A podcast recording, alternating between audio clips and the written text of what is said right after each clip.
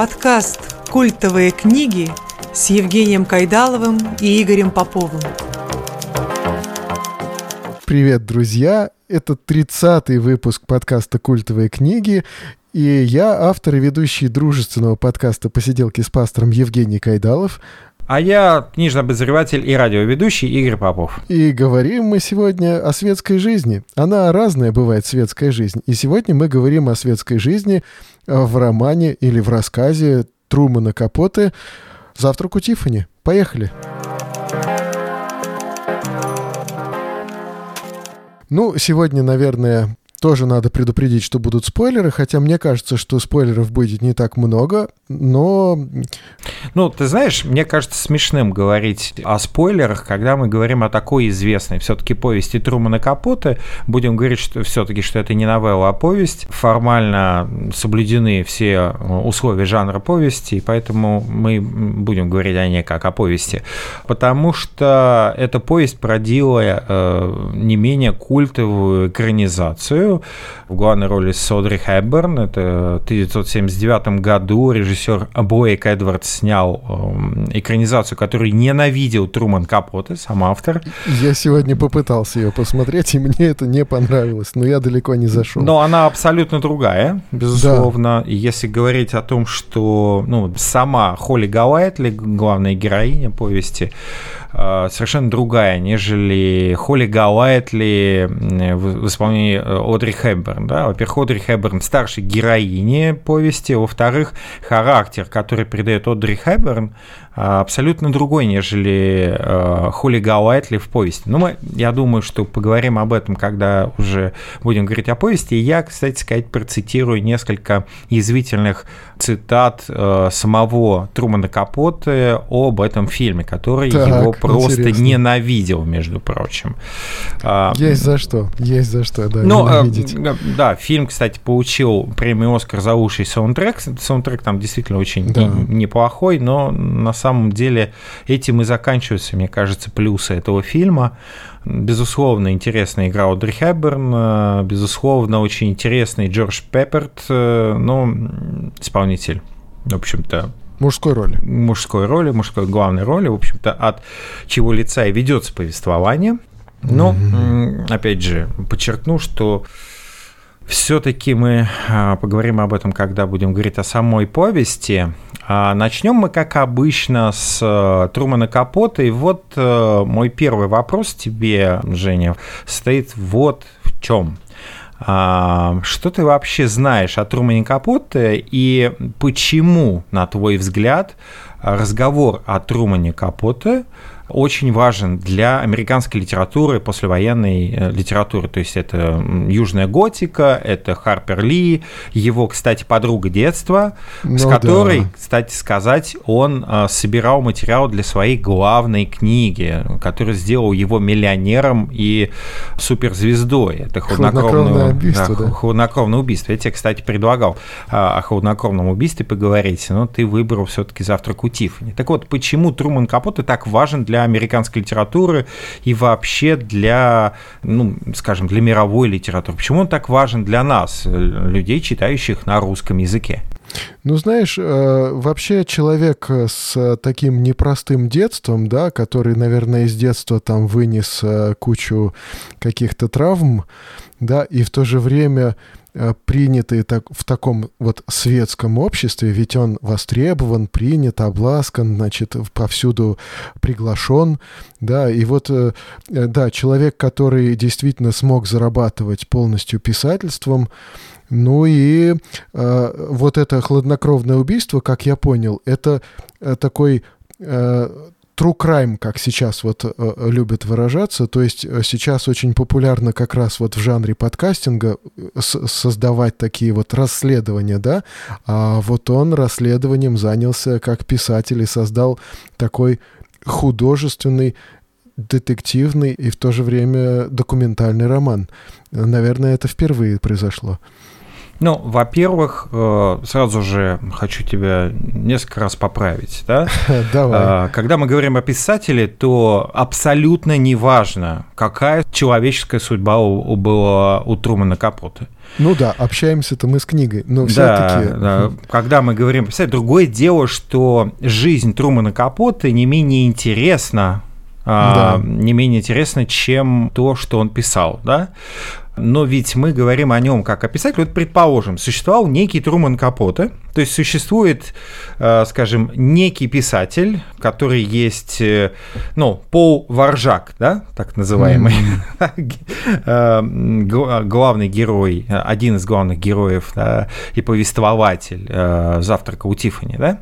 Что его так звали? А, да. Я Но вот его... что-то, вот имя его, да, мне сложно имя, кстати, было найти. Имя, кстати, его э, действительно фактически в повести нету, да, его так называют э, в фильме, да. А, а, угу. Ну, надо же как-то его обозвать там в фильме, чтобы к нему ну, как-то да, ну, обращаться. Да. А в повести э, Трумана Капота он подчеркнуто безымянный, потому что это идея самого Трумана Капота.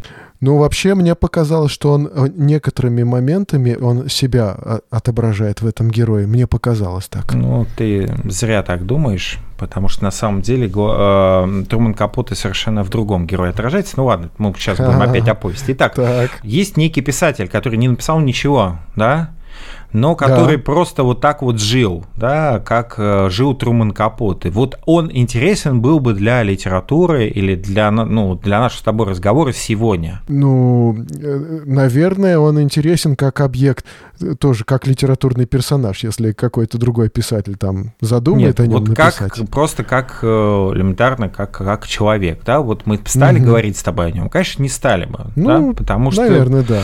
таких персонажей в те, в те годы а это именно конец 50-х, начало 60-х, да, собственно, сам Труман Капота дожил до 1984 года, ему было 59 лет, всего месяц э, не хватило до 60-летия, он умер, понятно от чего, от наркотиков алкоголик, наркоман, э, гомосексуалист, как он о себе говорил, да, э, эпатажник, э, весьма одевавшийся так очень претенциозно, ярко, красиво, и при этом, если он в 18 лет выглядел на 13, как говорили, mm-hmm. это такой, ну, ну, он маленького очень роста был. Маленького да, роста, женственный, метр, метр шестьдесят, да, маленького роста, очень манерный такой весь. Ну, его юношеские фотографии, он там симпатичный парень. Он весьма а, симпатичный быть, парень, да. чего, не, чего не скажешь о, о, взрослом, о, да? О, да, о взрослых фотографиях, то есть уже, когда ему было к 50, а, уже понятно, что и наркотики, и алкоголь наложили свой отпечаток на его... Да и гомосексуализм тоже. Ну, э, я как бы вот здесь, наверное, ну, не, не буду ничего комментировать, потому что я так не считаю, да. Mm-hmm. Все-таки mm-hmm. я считаю, что э, здесь в, в большей степени наложил отпечаток, ну, именно образ жизни, да, Трумана Капота, это алкоголь и наркотики. Хладнокровное убийство, как сделал его э, суперзвездой, так и сделал его невероятно несчастным человеком. А, невероятно ну, несчастным бы, да. человеком, да. А, вот. И мы как-то, вот, знаешь, вот уже пошли в такой немножко хаотичный разговор о Труман Капоте. Это, наверное, э, симптоматично, потому что сам Труман Капоте ну, подразумевает такой хаотичность, да, разговор хаотичный о нем.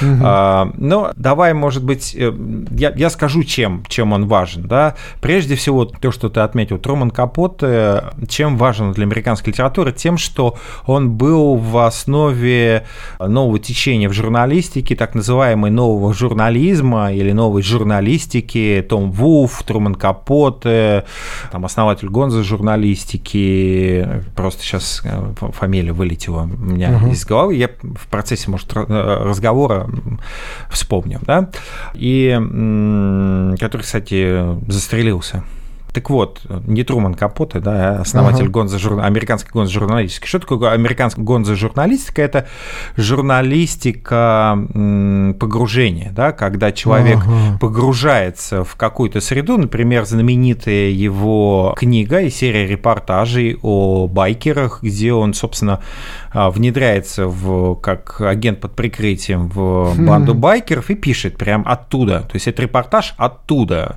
Да, это да, да. так называемая американская гонзо-журналистика, да? Так вот, э, в чем смысл новой журналистики? Почему новая журналистика? Да? В основании этой новой журналистики стал метод Трумана Капота, который потом стал применяться очень и очень активно. Да? В чем он состоял? Состоял он вот в чем. Труман Капоте берет документальный материал, в частности, это материал двух, э, собственно, ну, семьи, американской семьи, э, которые судили за убийство, за жестокие убийства, хладнокровное убийство, да, и он пишет, то есть он э, собирает материалы, он делает интервью, он постоянно посещает их, он настолько сближается с ними, с убийцами, что, с убийцами, да, что в результате он очень хотел, чтобы их помиловали. То есть ну, у да. него очень сильная эмоциональная связь с ним была, особенно с одним из этих убийц. И Труман Капоте, кстати, есть об этом совершенно замечательный фильм, э, называется «Капоте», и играет его еще один э, великолепный голливудский актер и наркоман. Он умер от передозировки героина, к сожалению, Филипп Сеймур. Совершенно так это художественный фильм, Это да, художественный вот? фильм, да, угу. о том, как Труман Капоте писал «Хладнокровное убийство». Да? То есть там есть Харпер Ли, ли, то есть, ну как Харпер Ли, там есть актриса, которая играет Харпер Ли, да, ну, да. А, и, а, там вот как раз показана трагедия Трумана Капоте, связанная с этой книгой. Это, это действительно очень, ну, серьезно, да. Ну да, подружился с преступниками, фактически сблизился с ними и пришел к ним на казнь. Конечно. Так вот, вот э, Труман Капоте в чем смысл? Смысл в том, что он собирал документаль, ну, документальные свидетельства, факты, и при этом значит, делал такой документари, да, то есть он, ага. он сделал документальный роман. Вот да, это да, хладнокровное да. убийство это документальный роман. То есть он берет документ, да, он берет факты, но пишет не в журналистском стиле, да, а пишет э, в стиле писателя-билетриста, то есть писателя, mm-hmm. который пишет художественную книгу. И вот здесь журналистика с, сходится вместе с художественной прозой, и получается новый жанр, так называемая новая журналистика. Вот это вот а, метод документари, да, когда о реальных событиях, с реальными фактами, с реальными документами. Писатель или журналист работает, работает с реальными документами, но написано это в жанре такого фикшена, да, и получается mm-hmm. стык нон-фикшена и фикшена. Вот этот новый журнализм, собственно говоря, именно Труман Капот и дал начало этому жанру в журналистике. Ну, это очень здорово. Это действительно здорово. очень здорово, действительно очень важный, важный писатель. Почему он важный? Важный не потому, что он писал, вел эпатажную жизнь. На самом деле для меня лично Труман Капоте – это невероятно трагичная фигура в истории американской литературы. Невероятно трагичная фигура. Фигура, которая полна, знаешь, какого-то внутреннего драматизма. Я попробую вот рассказать, и, может быть, ну, ты можешь дополнять это все, если ты что-то читал о Трумане Капоте, или, например, смотрел совершенно замечательный документальный фильм о Трумане Капоте, снятые замечательные документальные фильмы в том числе, да? Ну а, вот я документальный фильм посмотрел недавно, да, э, такой где-то минут под 40, наверное, угу. может быть, ты его имеешь в виду. Он Да-да-да, ну да. И, и, и как он тебе? Мне было интересно, очень интересно. И про детство, конечно, потому что если начинать с детства, конечно, он там э, много чего повидал. А потом э, герой нашей книги, да, вот этот безымянный герой, беседуя с э, девушкой Холли Галайтли, да, она, она его спрашивает про детство, он рассказывает, потом она рассказывает про свое детство, и он говорит, да, пожалуй, что ты говоришь неправду. А она ему отвечает, но ты, милый, такую трагедию устроил из своего детства, что я решил с тобой не тягаться. Рассказывается.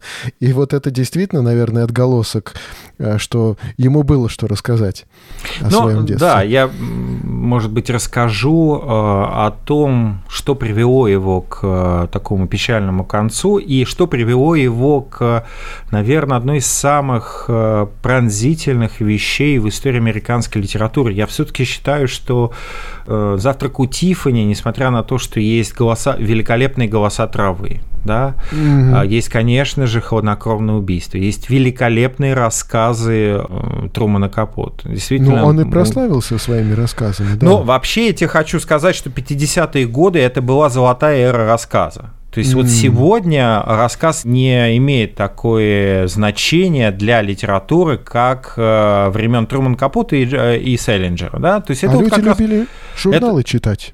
Да, это как раз э, э, это как раз время Селлинджера, да, это угу. время Селлинджера да, да, и да. время э, Трумана Капота. То есть это время там Роберта Фроста, ну вот с ним пересекался, я бы сказал, великий американский поэт, с выступления которого ушел Труман Капота, за что, угу. поплати, за что поплатился, соответственно, работой, да, его выгнали с работы из Нью-Йоркера, да.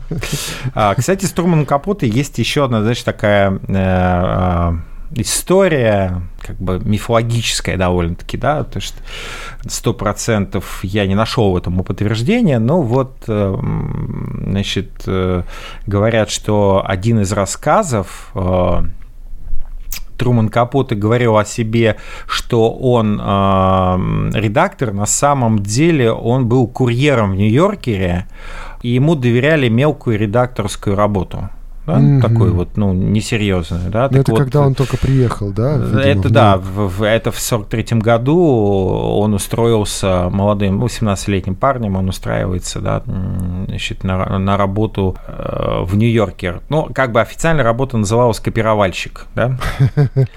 И вот он проработал там два года и уволился, разозлив э, Роберта Фроста, потому что он ушел с его выступления. Эм, если ты не знаешь, что такое Роберт Фрост, то потом посмотришь. Это действительно великий американский поэт, большой, mm-hmm. стихотворение которого, например, легло в основу сценария э, фильма, гениального фильма Питера Уира «Общество мертвых поэтов». Mm-hmm. Э, так вот, э, значит, Труман Капот родился в Новом Орлеане, Луизиана, в семье 17-летней Лили Мэй Фолк и камевояжера э, Аркуса Персонса. И его родители развелись э, когда ему было 4, и начали судиться за право воспитывать Трумана. Да, тогда ага. еще Персонс он был. И это очень долго длилось. На самом деле, мама... Вот здесь, кстати, пересекается немножко его история с историей Джека Лондона, о котором мы говорили, да. Mm-hmm. Мама хотела светской жизни. Вот мама хотела такой полной светской жизни, интересной, яркой, богатой, наполненной, в общем-то, богатством, раутами всякими, да, и развлечениями. Это, кстати, передалось самому Труману Капоте, но мне кажется, что вот эта светская жизнь, это попытка как раз вот заполнить пустоту, которую оба они, она потом меняет свое имя, она становится Ниной, Ого. А, да, и, в общем-то, э, его отдают родственнице. Ну да, обычно воспитать... ребенок мешает да. светской жизни как Конечно, раз. ребенок вообще всему, что мешает, да. И, соответственно, Труман Капот э, Значит, э, Труман Капоте вообще э, начинает свою жизнь вот э, как бы воспитываясь у, у, у родственницы, да. И ну, я вот... так слышал, что его периодически закрывали в квартире, то отец его брал тоже, где-то он должен был сутками его ожидать, будучи маленьким ребенком, запертый в квартире, то мать вот так вот. Но за... это просто панику у него вырабатывала такую. Здесь, здесь нужно сказать, что это какая-то сплошная э, детская травма, да? да, вот это как бы его жизнь, это сплошная детская травма. Он, кстати, сказать в конце своей жизни, он очень хотел воссоединиться с мамой, угу. и вот, соответственно, именно мама отправляет мальчика к родне в Монровиль, это штат Алабама, как ты понимаешь, это юг, э, э, Америки, и именно на юге Америки, э, именно там, воспитываясь там, он получает свой знаменитый южный акцент, над которыми mm-hmm. смеялись жители Нью-Йорка, ну, значит, жители значит, такой интеллектуальной элиты, ну, по крайней мере, в, в тех кругах, где он вращался, да. А, его, его, кстати, воспитанием занималась в основном тетка uh-huh. Нэнни Фолк. В рассказах э, она э, фигурирует в рассказах у Трумана Капота. Если ты ничего, другие рассказы не читал, то я очень а, тебе советую прочитать его обалденный, полный какого-то невероятного, э, ну, знаешь, какого-то невероятного вот, полный света и э, чудес рождественский рассказ «Бутыль серебра». Mm-hmm. А, то есть очень советую. Хорошо. Я обычно бутыль серебра перечитываю вот каждое Рождество. Ну, вот, О, как. Да, мне он очень нравится. Это рассказ, настоящий рождественский рассказ о чуде, очень великолепный. Так вот, э, его тетка Нэнни Фолк, она фигурирует в двух рассказах «Воспоминания об одном Рождестве» и «Гость на празднике». А, и э, там она имеет э, такое имя Суук, трогательная такая старая дева с душой ребенка. Он ее рисует mm-hmm. так. И он действительно очень тепло о ней вспоминает, потому что это это вот такая... А, если ты заметил, то даже по, значит, даже по завтраку у Тифани а, его произведения полны чудаками. Да, да. да. Это, это удивительно, потому что а, с э, этим он перекликается, например, с Уильямом Фолкнером. Просто Фолкнер такой брутальный писатель э, южной готики, да, а, значит, Труман Капоте очень такой трепетный, ранимый писатель, очень нежный писатель. Да? Он а, ведь не зря, посмотри, ведь какие самые яркие персонажи в, например, там «Завтраке у Тиффани»? Ну, сама Холли Галайтли, конечно, да. Но я бы сказал еще и вот этот вот японец, э, да, который там да, ну, мелькает брось. просто но, временем ну, так вот. Ну, ну, ну, какой он там Ну, яркий? а потом вот эта манекенщица, вот, конечно же, да. Самые яркие персонажи – женщины. Да, вот Трумана, да, да. Труману Капоте, безусловно, ему удаются и, и мужчины, да, но в большинстве своем самые яркие персонажи у Трумана Капоте – женщины. И вообще он очень любил дружить с женщинами. Он дружил с Мерлин Монро, он дружил там mm. со светскими дамами, со знаменитостями, суперзвездами. И женщины с ним легко дружили. Например, с Харпер Ли. Харпер Ли – это, знаешь, вот трудно найти двух таких разных людей, как Харпер Ли и Труман Капоте вот Труман Капот это человек-праздник, не, не, ну, такой весь утонченный, а, весь искрящийся, при этом очень сильно закрытый, невероятно глубоко несчастный человек, который всю жизнь страдал от отсутствия любви. Он так про себя и говорил, да, mm-hmm. что он всю жизнь страдал от отсутствия любви. И при этом Харпер Ли, э, девушка, которая, девочка сначала, потом девушка, потом молодая женщина, которая воспитывалась в очень консервативной а, протестантской семье семье, да, э, у нее папа до конца вот до, до чуть ли не до пожилых лет был членом попечительского совета своей церкви.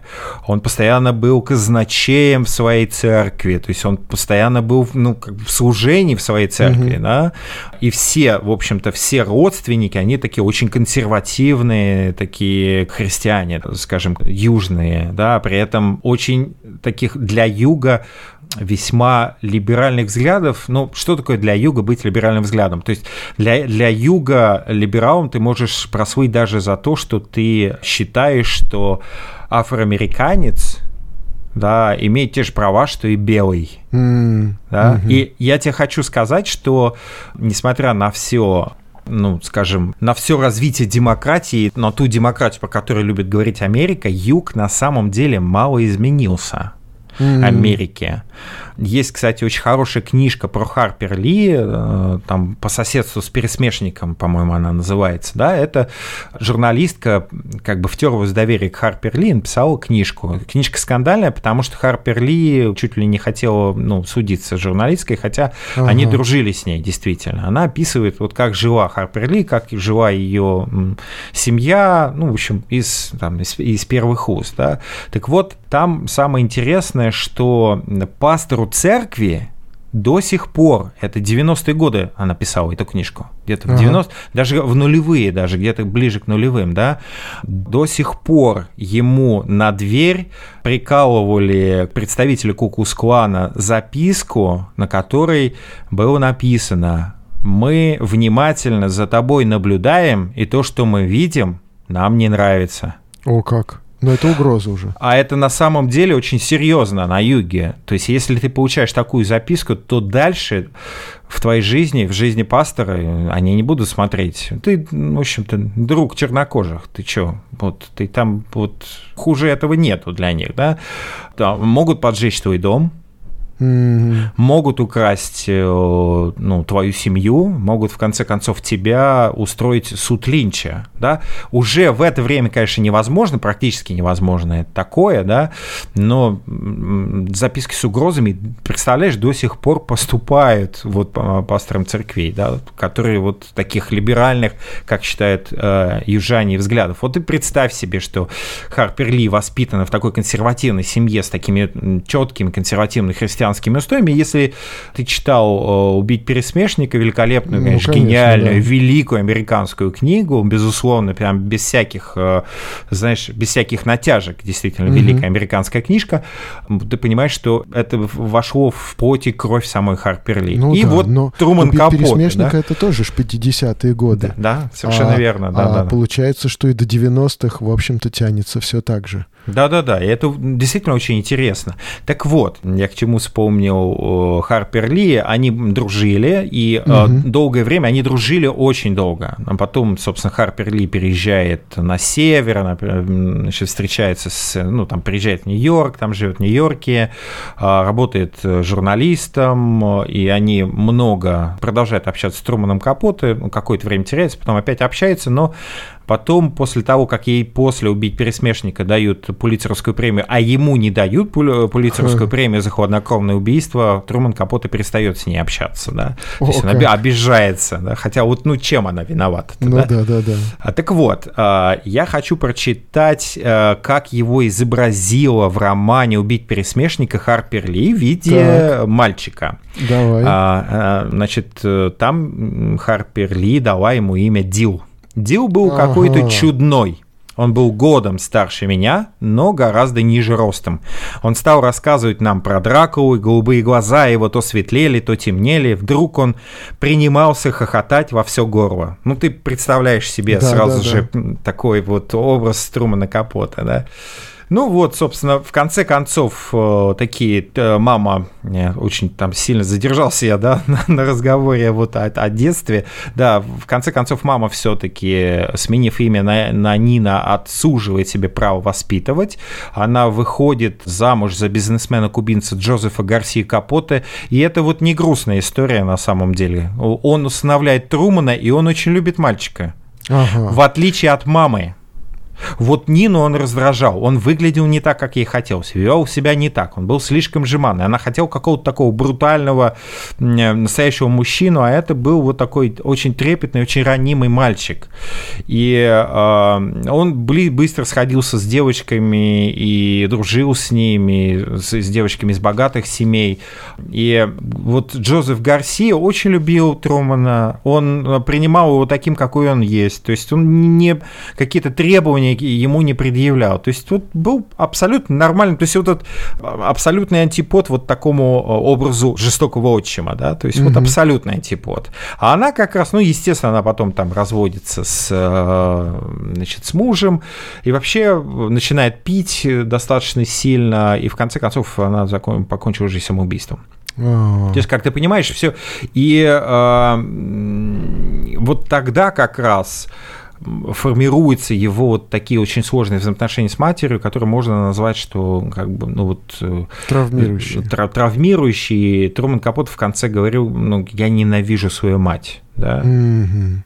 Ну, все детство он писал, как он говорил. Да-да, с 8 лет он начал писать. И он вообще говорил о том, что, знаешь, он э, рассказывал о себе, что у меня было детство и юность, похожая на детство или юность э, обычного музыканта, да, которые по несколько часов в день занимаются музыкой. Вот я по несколько часов в день учился писать. И поэтому, mm-hmm. когда он, в общем-то, 18 лет появляется в Нью-Йорке, можно сказать, что он уже появился сформировавшимся писателем, да. То есть отмечают его стиль, вот безупречный.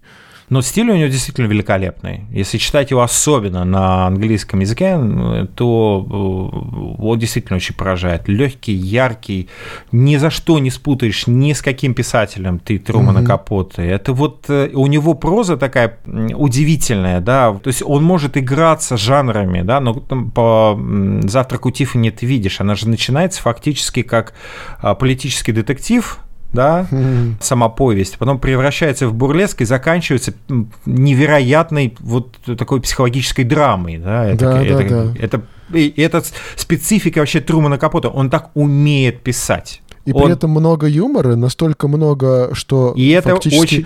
они сделали комедию из него, да, вот из. Это очень легкая вещь. То есть это вещь, угу, которую, да. то есть это повесть, которую ты с удовольствием читаешь, несмотря на то, что вот по, ну, когда ты читаешь, вот это ощущение драмы все больше и больше нагнетается, вот эта тревожность да, да, да. в тексте чувствуется, да. Ну так вот. Э, он очень быстро сходится с известными людьми, в том числе он, например, завел дружбу с Карсон Маккалерс. Карсон Маккалерс – это писательница. «Сердце одинокий охотник», автор книги, который видел в нем родственную душу. Они действительно работали в схожей манере. Потом литературоведы это назовут южной готикой. Что mm-hmm. такое южная готика? Я просто, ну, скажем, простые признаки этого э, направления расскажу. Э, это ирония, гротеск, атмосфера тревожности, чувство одиночества, мистика и все это в одном кубке. Да? Mm-hmm. Вот это вот специфика, ну, если взять Фолкнера, например, который тоже представ... яркий представитель южной готики, но у него там такая, знаешь, ветхозаветная, ветхозаветный мрак и ужас у, mm-hmm. у Фолкнера, а у Трумана Капоте очень много иронии да, да он да, вот да. И с этой иронией играется, да. А, ну, соответственно, Маккалерс как раз а, находит для него лейтагента, и он подписал в 45 году вот договор на свой первый роман «Другие голоса, другие комнаты», великолепный, кстати, роман, и даже поехал в писательскую такую колонию Ядо, это вроде нашего Переделкина такая, в Америке. Ну, сейчас Переделкин уже другой, да, ну, да. а ну вот времен там 50-х годов вполне себе походили Яда и Переделкина, да. Ну, что они там делали? Пили, гуляли, танцевали, как обычно. У него там, соответственно, новая жизнь. В 1947 году в журнале Life э, выходит большая статья о молодых писателях США. Как ты понимаешь, там же пишут и про Трумана Капоты на две трети полосы, фотографии Трумана Капоты в стильном интерьере, и такая подпись под фотографией «Загадочный уроженец Нового Орлеана». Труман Капоте пишет рассказы, которые невозможно забыть. Его роман «Другие голоса, другие комнаты» увидит свет этой осенью. То есть, ну, в общем, как ты понимаешь, да, восхождение, да, такого э, писателя происходит. Э, в России ну, за такую статью пришлось бы очень много заплатить, э, да, чтобы она но вышла. в то время в России невозможно была такая статья, как ты да, понимаешь, да, да, да. только с разрешения госпожи Фурцевой. Или там да, ми- да, да. Министерство по печати и так далее. Да. И первого отдела, как ты понимаешь, да, который курировал все идеологические вопросы который в, не спал, в культуре. Да. да. Так вот, при этом э, мать все больше и больше оказывает на нее давление до своей смерти и угу. в конце концов э, Труман Капоте после самоубийства матери напишет «Хуже нее в моей жизни никого не было». О, как. Вот, ну, понятно, что Труман Капоте очень похож на, значит, очень похож на такого Холдена Коуфилда, да, Селлинджеровского, да, вот этот неустроенный парень, постоянно вызывающий на себя такой, ну, внимание, ведущий вызывающий образ жизни, он даже, ну, специально задумал роман, где он решил припечатать всех э, э светских львиц и львов да, и э, роман не был напечатан, была напечатана только часть романа, после которого от Трумана Капота отворачиваются все его друзья, А-а-а. фактически, да. Ну, видишь, ирония такая, она не всем может быть приятна. Ну да, да, и это не столько ирония, сколько прямая месть Трумана Капота, потому что Труман Капота, введя этот образ жизни, ненавидел его. А. Просто вот ненавидел. И вот, ну, представь себе вот эту раздвоенность, да. Понятно, что Труман Капоте ведет такой вот э, очень э, сложный, э, ну, собственно, образ жизни. Он начинает пить, употреблять наркотики довольно сильно. Кстати, он посещал, два раза посещал СССР. Вот, и он- у нас его, кстати сказать, печатали в советское время, что удивительно, да, для, Да. для Советского Союза того времени. Но, Но он как он журналист посещал. он посещал как писатель, А. э, ну, ну, как журналист и писатель, да, но м, понятно, что это произошло, в общем-то, благодаря его хладнокровному убийству, да, и там как бы в СССР его подавали как обличителя, значит, э, суровых нравов капитализма хищнического, да, и вот действительно Труман Капоте вообще решил, ну, вот э, он, он решил, что он нашел очень хорошую такую жилу, такую золотоносную, да, в, де- в декабре 55 года Нью-Йоркер отправил его в Советский Союз писать о гастролях черной американской группы, вот, Everyman Opera, с оперой «Порги и бес». Ну, Наверняка ты слышал про эту оперу. Нет, не слышал. А, ну, такая джаз-опера, да. Ага. И поездку он описал в книге «Музы слышны» это 56 год, с колоритными подробностями, с юмором, порой доходящим до гротесков. Вот все, что, в общем-то, специфично для э, Трумана Капоте, да. И, как ты понимаешь, он вот изобретает новый жанр, вот этот non-fiction novel, да, то есть вроде Мгм. бы э, документальное повествование, но там очень много такого художественной прозы, да. И э, он так, кстати, говорил, «А на Западе у всех фантастически наивные представления о России. Я хочу написать о другой Москве. Ну, наивным, конечно, он был сам, как ты понимаешь, да? Ну да. И вот это вот э, восприятие э, того, что происходит э, с э, Труманом Капоте, всю, через всю жизнь проходит. да. Ну, в результате в 1958 году выходит знаменитая его вещь «Завтрак у Тиффани». Вот э, что такое, ну, ты же знаешь, что такое Тиффани, да? Ну да, это ювелирный магазин, сеть ювелирных Да, магазинов. сеть ювелирных магазинов, да, с Ну, этим такая связана такая со своим стилем, с таким вот, и такое, в общем-то, для Ну, высшего общества. Сейчас, например, э, бутик Тифани открыл ресторанчик э, на втором этаже. Вот, завтрак у Тифани. Понятно. А начинали-то они, начинали-то они с сабель, которые закупали в Германии для участия в войне, по-моему, с теми же самыми немцами. Ну да, да, да, да. Ну, может быть, немножко я скажу еще о хладнокровном убийстве, да. Да, давай, вот это интересная тема, Ну, интересная. а, вообще Труман Капоте стал таким э, экспертом по уголовным делам. Благодаря хладнокровному убийству он заработал э, 4 миллиона долларов. Ого, Да, Не- неплохо, правда? да, Вот. особенно для 50-х годов. Да, да, да. И вот золотую дачу ему как-то хотелось э, так, с помпой отметить. Он, значит, естественно. Он, кстати, на памятник 400 тысяч долларов, по-моему, потратил. Памятник. А, ну, памятник у- у- вот, убийцам, м, А. героям, да, хладнокровного убийства, да. Самой, например, Харпер Ли, он говорил о том, что он очень хотел, чтобы помиловали да, этих убийц, э, и э, это его подкосило. И, в общем, это, ну, действительно очень такой важный роман, который его сломал на самом деле, да, э, очень сильно. После он стал писать, э, вот я уже говорил, что «Услышанные молитвы» роман, это роман, построенный на, на таких светских сплетнях, да, и он хотел как бы весь этот э, э, такой светский мир э, американский, э, в общем, отомстить ему, да. Но я, как тебе уже сказал, что, в общем-то, благодаря тому, что он опубликовал эпизод из этого романа, небольшой отрывок, э, его, в общем-то, от него отвернулись его друзья. Да? Он пишет уже где-то э, в самую последнюю книгу, это «Музыка для хамелеонов». Ну, к сожалению, э, она придержалась, кстати, в списке бестселлеров 16 недель, но она все-таки не, э, не поднимается до высот «Голоса травы» и э, «Завтрак у Тиффани», естественно, «Хладнокровное убийство». И, в общем, он пытается завязать, то есть он постоянно попадает в больницы. Это уже с наркоманией, да? Да, с наркоманией э, и алкоголизмом.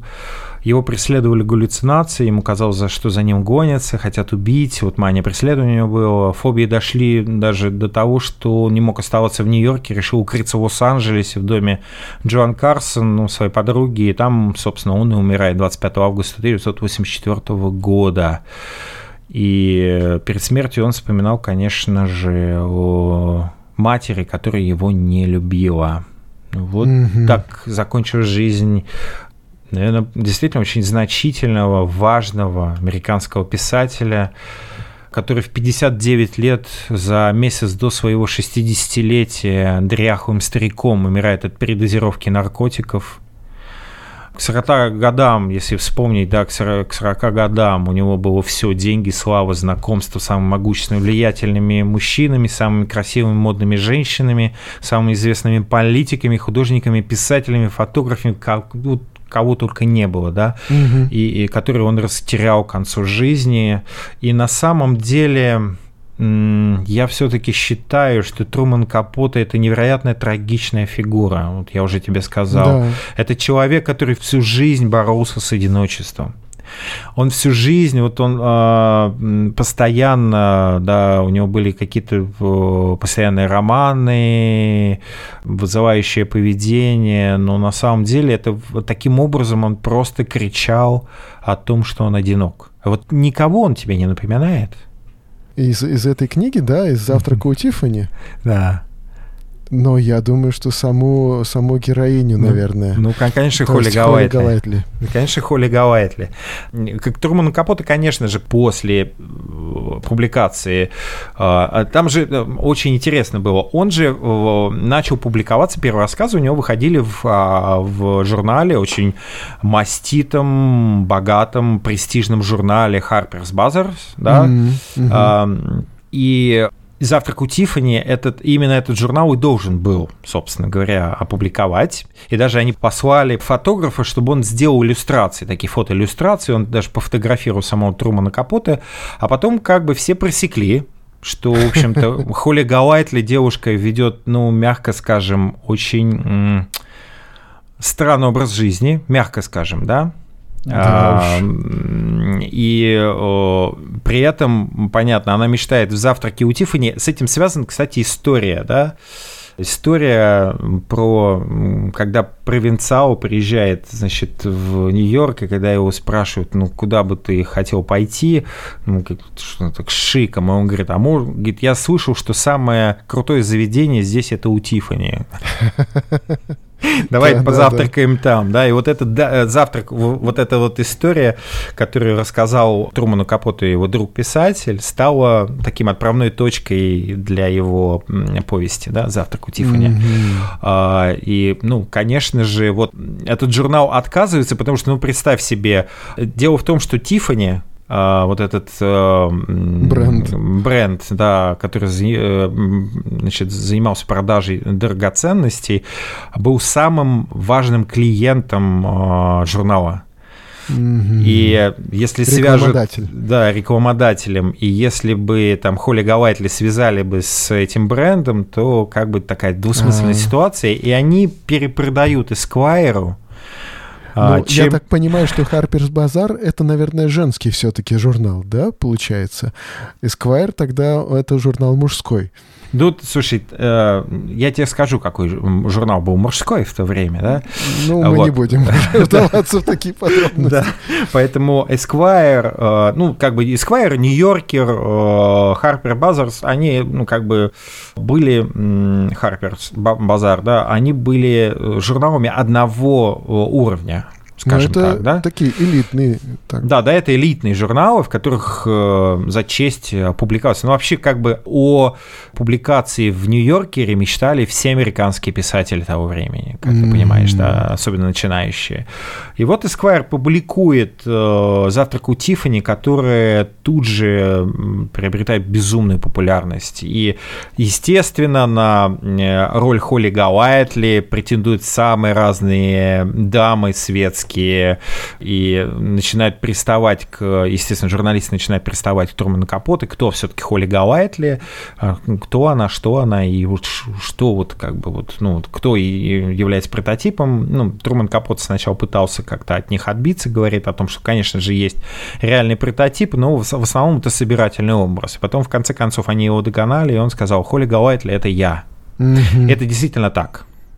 Если да. внимательно читать повесть «Завтрак у Тиффани», то черты Холли Галайтли можно найти авторские черты, да, и отношение к жизни, и, и главное, это невероятное одиночество а, героини. Ну вот мы уже перешли, да, к «Завтраку у Тиффани», 58 год, наверное, самое известное а, ну, после хладнокровного убийства произведение Трумана Капоте. Главный герой Пол, да, которого, собственно, мы имя-то фактически не запоминаем. Ну да, некий а, молодой писатель, молодой который пока писатель, еще ничего да. не опубликовал. То есть есть, есть некий повествователь, который приезжает в Нью-Йорк в квартиру а, по соседству вот с такой э, легкой э, ветреной девушкой. Вот теперь да. тебе, скажем, э, значит, э, страницы в руки полистай и расскажи нам, с чего начинается. Ты очень любишь подробно вводить нас в экспозицию ну, конечно, произведения. Начало очень важно, действительно. Хотя здесь начало, я бы сказал, что оно не столь важно для нашего с тобой подкаста, потому что типа уже по совершившимся событиям, когда с десяток лет прошло, э, он и бармен э, или хозяин небольшого ресторанчика вспоминают вот некую такую девушку и думают, что если она еще жива, то или она уже в сумасшедшем доме, или вышла замуж но вряд ли она сейчас еще жива. И вдруг, э, значит, тоже обсуждают некую странную фотографию какого-то не то индейца, не то африканца, не то э, какого-то, в общем-то, южного аборигена, который держит э, в руках некую фигурку, изображающую лицо, очень похожее, да, деревянную фигурку, изображающую лицо этой девушки. Ну вот, и они как бы вот начинают вспоминать, вот что же было там во время войны, 40, наверное, 3 или 44 годы в Америке.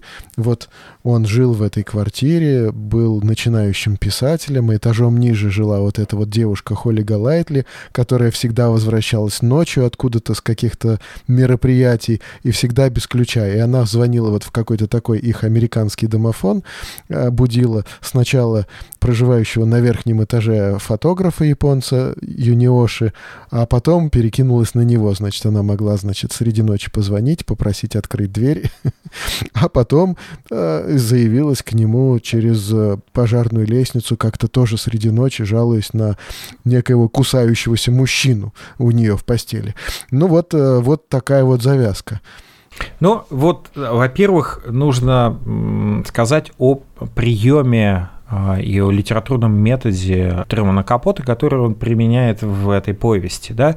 Я уже сказал о том, что это повесть «Хамелеон».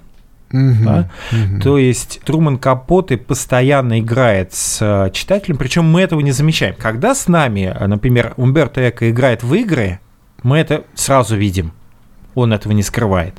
Ну, там Но, квесты, наверное. Да, там квесты, там вот э, разные жанры, то детектив, то там комедия, то вообще античные какие-то такие жанры драматургические. То есть ну, Умберто Эко умеет это делать. То, соответственно, средневековая моралите, да, там, то есть вот э, это как раз то, что специфично для Умберто Эко. То, а, когда с нами играет Труман Капот, и мы этого не замечаем. Он просто рассказчик. Он вот да, он просто рассказчик. Такой вообще. Он, кстати, сказать в уста Холли Галайтли вкладывает как раз-таки э, оценку э, себя как писателя, да, когда она прочитала, А-а-а. помнишь, там, когда она прочитала рассказ, он говорит... Ну, ну да, она а, достаточно критичная, это Да, она, она сказала, что, говорит, ну, а что у тебя как бы непонятно, о чем рассказ? Да-да-да-да. Не, да, не вот. про любовь, а так непонятно что, да. Вот, да, то есть непонятно. И в этом, э, конечно же, Труман Капоте, у него огромная самоирония, он уникальная самоирония, да. И э, интересно, что важно ведь нам, почему Холли Галайтли, ведь ее зовут иначе. Холли Галайтли, она придумала себе это имя сама. Ну, там вообще что-то непонятное с ее прошлым, и она сама э, не допускает особенно влезать в свое прошлое, да, у нее периодически вот случается такой намек, э, она там трет нос, и это как бы должно э, сказать собеседнику, что ты что-то слишком любопытен. Да, она же с главным героем, в общем-то, с повествователем ссорится из-за того, что он стал да, слишком, да, да. да, к ней лезть, да? В прошлое, а, да. Да. Но а, на самом деле очень важна вот имя Холли Галайтли, потому что про это имя уже я столько теорий прочитал, mm-hmm. что, знаешь, иногда просто хохотал, как люди пытаются поиграть с ее именем. На самом деле там все очень просто, да. А Холли это а, сокращенно от Holiday, да, ну, праздник. Выходной? Ну, да, да, выходной праздник, да. Угу. А, но на самом деле сокращение очень важное. Она именно не holiday, Потому что она действительно такая девочка-праздник, да? То есть да, да, да, постоянно да. Ну, как такой святой мо- тогда получается. мотылек, да, святая, да. А что такое go lightly? Go lightly – это значит легкое на подъем. А, понятно. и по сути, если, ну, в общем-то, переводить ее и имя, и фамилию, то получается, что это святая грешница. Да? В этом вся, в этом, в этом весь на самом деле задумка Э, задумка Трумана Капота. Мы ведь вначале начинаем действительно читать как детектив, то есть вот там где-то кто-то привозит фотографию, этот японец привозит да, да, фотографию, да, да. что она там, значит, что есть вот эта статуэтка, потом, значит, э, они узнают, что там ее видели в обществе, в, в Африке, да, в обществе да, да. каких двух молодых людей, и она потом исчезла. Вполне себе в стиле, кстати, Холли Галайтли, да? да то есть вот, да. вот вечно в движении в каком-то находясь находящиеся. И они начинают вспоминать, как это все происходило, вспоминают ее огромное количество вокруг нее а, значит, мужчин, мужчин да, вращающихся. Да. На самом деле ведь сам автор рассказывает о Холли Галайтли ее устами больше, чем повествователь о ней может сказать, да? Ну, а, в... да, да, пожалуй. Вспомни э, очень важный диалог единственный серьезный фактически диалог, ну там два серьезных диалога, да, между Холли и, собственно, повествователем Полом, да, и в одном из этих диалогов там есть вот, когда он ее провожает в аэропорт, когда она скрывается уже от полиции, да, да, да. улетает, соответственно, в Латинскую Америку, да, она ему говорит, я ведь точно знала, что не стану звездой. Это слишком трудно. А если да. у тебя есть мозги, то еще и противно. Да-да-да. Комплекса неполноценности мне не хватает. Это только думают, что у звезды должно быть большое жирное «я», а на самом деле как раз этого ей и не положено. Не думай, что я не хочу разбогатеть или стать знаменитой. Это очень даже входит в мои планы. Когда-нибудь, даст Бог, я до этого дорвусь. Но только пусть мое «я» останется при мне – вот можно завершить наш разговор на да. этом куске, потому что на самом деле вот э, Труман Капоте невероятно точен. Мы читаем сначала историю какой-то ветреной девицы, ну, у нее да. там так вокруг... скажем социальная проститутка, то есть как бы она не столько вот э, по части секса, сколько по привлечению мужчин вокруг себя. Вот какое-то круговращение такое разных совершенно. Она говорит, что любит уже взрослых таких, 40-летних, в то же время э, кругом там переписка с э, во военными людьми, там с, с молодыми э, э, солдатиками какими-то. И вот все вокруг, вот, значит, заворачивается вокруг ее персоны, и они вьются вокруг, значит, приходят в гости, там что-то обсуждают, она там с ними со всеми вот на короткой ноге. Это Это с одной стороны. С одной стороны, она выглядит такой какой-то полной идиоткой. Вот. С другой стороны, невероятно какие-то глубокие... Э, ну, по сути, она ведь содержанкой является, да? Да, ну, и, уж... и содержанкой, и, ну, легкомысленность, э, доходящая до идиотизма. Ну, как бы так. А с другой стороны, невероятно глубокие какие-то высказывания и такой вот жизненный опыт, который приобретается нелегкой жизнью, да, нелегкой судьбой. Ведь, по, по сути, а, мы потом знакомимся с ее мужем, она, ну, оказывается, вот замужем. Причем никто такой, их да, там, странный. да, приезжает, да, пожилой человек, да, который ее нашел на улице, сделал женой. В 14 лет. Да, в 14 лет, вместе с братом, то есть он приютил брата. И она очень нежно о нем отзывается. То есть, казалось бы, да, ну, но сейчас... Не, но не возвращается к нему. Да, но не возвращается к нему и не хочет возвращаться. И в принципе, ну, он приезжает, и в принципе он, ну, не создает впечатление деспота и такого насильника, да. То есть да. он вызывает такое такую оторопь. Ты, ты не понимаешь, как Холли Галайтли может вот иметь что-то она, общего она с при том ним. его и любовником не считает даже. Да-да-да. И непонятно там, вообще и, ее и, отношение и там, скорее всего-то и непонятно, было ли вообще между ними какая-то физическая близость, да, то есть вот нам не дается ответ на это, да. Безусловно, он запутался, то есть он как бы, она ничего не делала, все делали дети, да, то есть она как бы вот... Ну, в э, деревенской такой обстановке, да, да. а он Дерев... Э, типа деревенский какой-то ветеринар. Угу. И там есть у Холли Галайтли, у нее есть антипод, да, если ты помнишь, другая манекенщица, Милдред Гроссман. То есть там даже Труман Капот ее э, описывает как мужика. Высокая такая. Высокая, да, да. такой грубый голос, а, еще у нее, а, значит, она выставляет свое, а, скажем, свой недостаток физический, да, у нее одна нога меньше другой, да, она вот. хромает. Вот этого я как-то не заметил. Ну, вот заикание, да, а вот это... Заикание, и плюс она вот так вот ходит там чуть-чуть прихрамывая, да? Mm-hmm. А, и э, именно она придает ее. Вообще на самом деле ведь... Но они э, там друг друга вообще, конечно, обе а, подставляют и придают. Но здесь, здесь очень важно э, несколько эпизодов, да, потому что время-то у нас уже так течет к завершению разговора да, да, да. сказать, в общем-то, нужно некоторые вещи очень важные, да. А, ведь, по сути, она еще ездит, мы еще знаем, да, что она ездит к некоему мафиози, который сидит в тюрьме, да, глава там мафиозного клана, и, mm-hmm. и его, как, как она говорит, я с ним разговариваю. На самом деле потом узнает, что она какие-то передает его записки, передает как связная. Его, как связная, да. И в результате через, ну, это настигает ее. То есть в конце концов это рассекречивают, и она оказывается под следствием, да, из-под которого она сбегает. И вот это вот описание, вот в начале это начинается как детектив, потом это превращается в бурлеск, вот со всеми вот этими нарядами и так далее. Вот потом это превращается в, в драму, психологическую драму, да, и вот расставание главного героя Холли Галайтли, который ее любит, и он ей говорит, что он ее любит. Да, да, да, да. да а она не хочет привязываться. И вот там есть очень сильный эпизод, если ты помнишь эпизод с котом, которого да, она да, никак да. не хотела. Она нашла Это его. Это очень важный персонаж там. Да, да, да. Она нашла его, взяла к себе, но никак не хотела называть. А почему?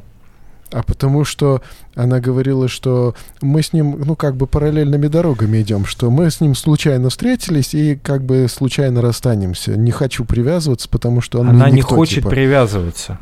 Она боится этой привязанности, на самом деле, если ты помнишь, она его выгоняет, а потом рыдает, бежит. Да, да и пытается его найти. Вот это невероятно сильная сцена. Да, да? Как... да. А ведь э, еще одна сильная сцена, когда а, ее избивают, когда, собственно говоря, э, значит, представители э, ФБР, да, ее арестовывают, и там есть некая женщина, да, агент, которая избивает ее, да, то есть она очень грубо с ней обходится, и она попадает в больницу. Вот этот удивительный да. Контраст, когда Холли впервые говорит серьезно с Полом. Да, да, да. да. Да, а... и она рассказывает, кстати, о своем характере. Они, она тут говорит, что, а, что а, она себя воспринимает как честного человека, но не в том смысле честного, что э, никогда не нарушать человеческих каких-то правил, потому что если надо, она говорит, я и, и, и могилу вскрою, если надо, да, чтобы там пятаки с глаз покойника снять, но все равно она ну, да, я должна какие-то это... рассуждения, да, о честности, о том, я должна, как должна жить. Я, я должна это сделать честно, да, то есть я об этом честно скажу, то есть я никогда не буду никогда не буду говорить, что я этого не делала, да, то есть у нее вот своя свой кодекс чести. На самом деле и, и вот это вот э, момент, когда она уезжает, она в конце концов уезжает, она улетает и э, даже посылает э, открытку Полу, главному герою, и вот это вот э, момент э, такого открытого финала, что с ней мы не знаем, может быть, действительно в Африке, а может быть, это только да. А может, в сумасшедшем доме, да. А может быть, в сумасшедшем доме, а может быть, она вернулась к своему мужу, никто не знает, да, то есть там есть такие варианты, да? Главный герой, повествователь, в общем-то, пытается об этом думать. Но на самом деле ведь а, о чем, я не люблю вот это слово, о чем эта книга, да, вот э, на самом деле чем цепляет нас эта небольшая повесть? Но мне лично вот как-то меня коснулось то, что в таком ну, никчемном человеке его переживания и какие-то трагедии с ним происходящие, значит, э, сформировали некую такую глубину, которая оказывается, ну, человек, человечище, да, в то же время, казалось бы, Э, вот содержанка, да, такая ветреная особа. И, и это все так сочетается, что и люди окружающие не могут понять, кто же она. Не, некоторые такие вот высказываются предположения, что вот кто же она. Но на самом деле у Холли Галайтля есть мечта и кажется, и верится, хочется верить, что она этой мечты доста, достигла, да, быть свободной. И, и когда-нибудь оказаться в том месте, которое она назовет своим домом. То да, вот... своим домом, обрести свой дом.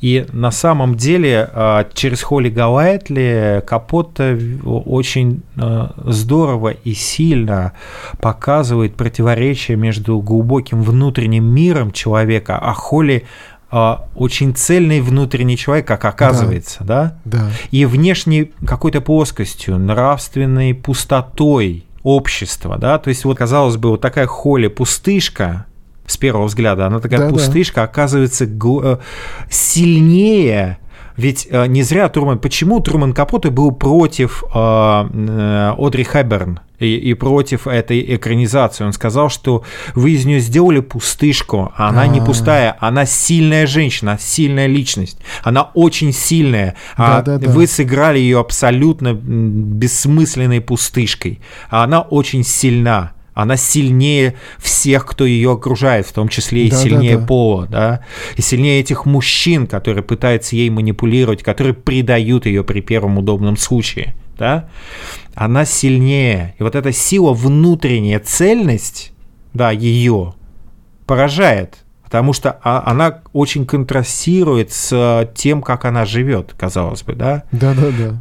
Поэтому э, на последних страницах повесть вообще обретает какое-то новое драматическое звучание. По-детски наивной и чистой душе нельзя найти гармонию в этом мире, ведь Холли это какая-то такая э, женщина-ребенок. То есть она пытается сохранить вот эту невинность, несмотря на то, что она понимает, куда ее втягивают, и она понимает, что ей манипулируют. И она ну, принимает да. чужую, а ведь она теряет ребенка. Да. Ну, Там а еще, еще есть... и фактически убежать из Америки, я думаю, что для тех людей это было равнозначно как бы уйти из этого мира. И плюс еще э, очень важно, что э, как раз Труман Капот пытается через Холли Галайтли показать презрение к материальным ценностям, да, вот к тем, чем гордится общество.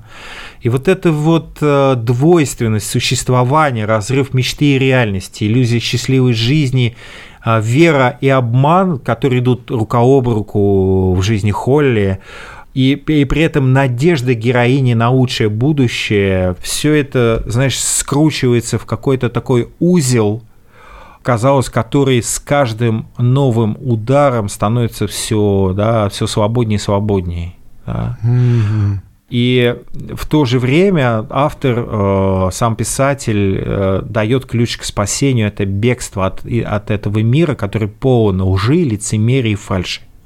Ну, все-таки нас- найти свой дом, да. И Кот-то и- вот нашел. Но в, в результ- ну смотри, видишь, а, да, здесь кот нашел, он его в конце концов находит, и он сидит на подоконнике, да, такой нежится на подоконнике в каком-то доме, да? Потому что она его, доме. да, она его попросила Пола, да, который ее провожает, а, найти, обязательно найди кота, и он э, находит. И ведь на самом деле там есть два мужчины, которым она не безразлична. Это Пол Мгм. и вот этот хозяин этого небольшого бара, да? Белл. Белл, да. А, невероятно, кстати, сильный и человек, внутренне цельный очень. Да, там А, он который- рохли изображен, но Да, все-таки с характером. Да, он не просто с характером, который презирает людей, которые предают Холли.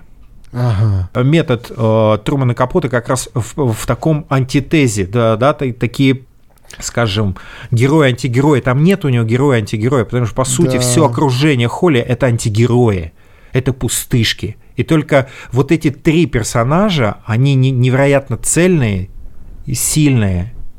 Но сильнее всех, конечно же, Холли. Да. И именно этим поражает вот эта новелла. Она к концу, ты знаешь, ты не понимаешь, почему у тебя комок к горлу подступает. Да. Ты, ты ведь не понимаешь, почему вначале она же тебя возмущает, Холли Галайтли. Ты возмущаешься вместе с Полом, да, ее поведением. Но в конце концов ты вдруг понимаешь, что она твое внимание занимает, и ты вдруг начинаешь ей сопереживать, ты вдруг понимаешь, что она единственный искренний человек вот среди всего это, среди всей, всей этой мишуры, и тогда становится понятно завтрак у Тиффани, да, то есть, э, понятно, э, это бутик э, драгоценностей, да, бренд. И, и на самом деле, и она говорит, что там я могу быть самой собой. И вот это обретение своего собственного я и не потеря своего собственного я очень важна для Холли. Да, да. Ну что, резюмируем, да, ну, подводим. фактически это уже и было-то резюме. То есть, как бы это уже прозвучало, вот то, что, чем можно вот завершить э, разговор об этой книге. Вот скажи, Жень, посоветовал бы ты прочитать эту книгу своим знакомым? Какой бы рекомендации ты сопроводил эту, э, эту повесть? Ну, я бы сказал, что это легкое чтение, ну, что касается стиля, да, легкое чтение, которое не будет э, таким, ну вот, затруднительным, тяжелым, да, это хорошо проведенное время, а в то же время это э, книга, заставляющая сопереживать, книга, погружающая в себя и оставляющая какие-то эмоции на потом еще, после прочтения. К ней хочется возвращаться, да. А я бы, конечно же, посоветовал эту книгу прочитать э, своим знакомым, своим друзьям, и сказал бы, что эта книга прививка от лицемерия и двуличия. Хм, Это такая книга, которая переворачивает твой взгляд на людей, которых ты можешь презирать, Да. к которым ты можешь относиться свысока. И вот это, мне кажется, самое главное качество этой невероятно сильной, полной внутреннего драматизма, и при этом очень легкой, и полной одиночества, и поиска любви, и метаний вот в этом мире, поиска настоящего, цельного, чего-то подлинного, которое обретает героиня, не обретает, но хочется верить, что в конце концов она обретет это.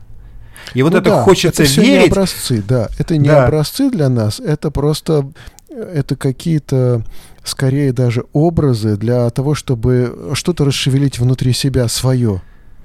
А, Ты знаешь, мне, когда я а, прочитал эту повесть, э, я вспомнил великолепное стихотворение а, Александра Блока «Девушка пела в церковном хоре». Хм, И концовка этого стихотворения о том, что хочется верить, что они обрели, только причастный тайный ребенок плакал о том, что никто не вернется назад, вот это вот, э, вот этот, скажем, референс, вот эта нота, да, надежды и при этом знание, что в жизни часто бывает по-другому, э, мне кажется, очень чувствуется в конце этой повести, и поэтому это, безусловно, очень драматичная, и при этом повесть, которая, мне кажется, чем-то, в чем-то может поменять э, взгляд читателя на окружающий мир. И это очень важно, мне кажется. Да. Да, ну, наверное, на этом нам следует завершить. Действительно, друзья, если не читали, не надейтесь, что в фильме вы узнаете авторский взгляд, собственно. Поэтому действительно стоит почитать книгу. И, конечно же, тот самый случай, когда книга однозначно лучше фильма. Угу. Хорошо, друзья, спасибо, что были с нами. Спасибо, Игорь, что пришел на этот разговор. Да, я, ну я, как обычно, хочу пожелать э, всем нашим слушателям, читайте мудрые книги, будьте лучше. До свидания, друзья. До свидания.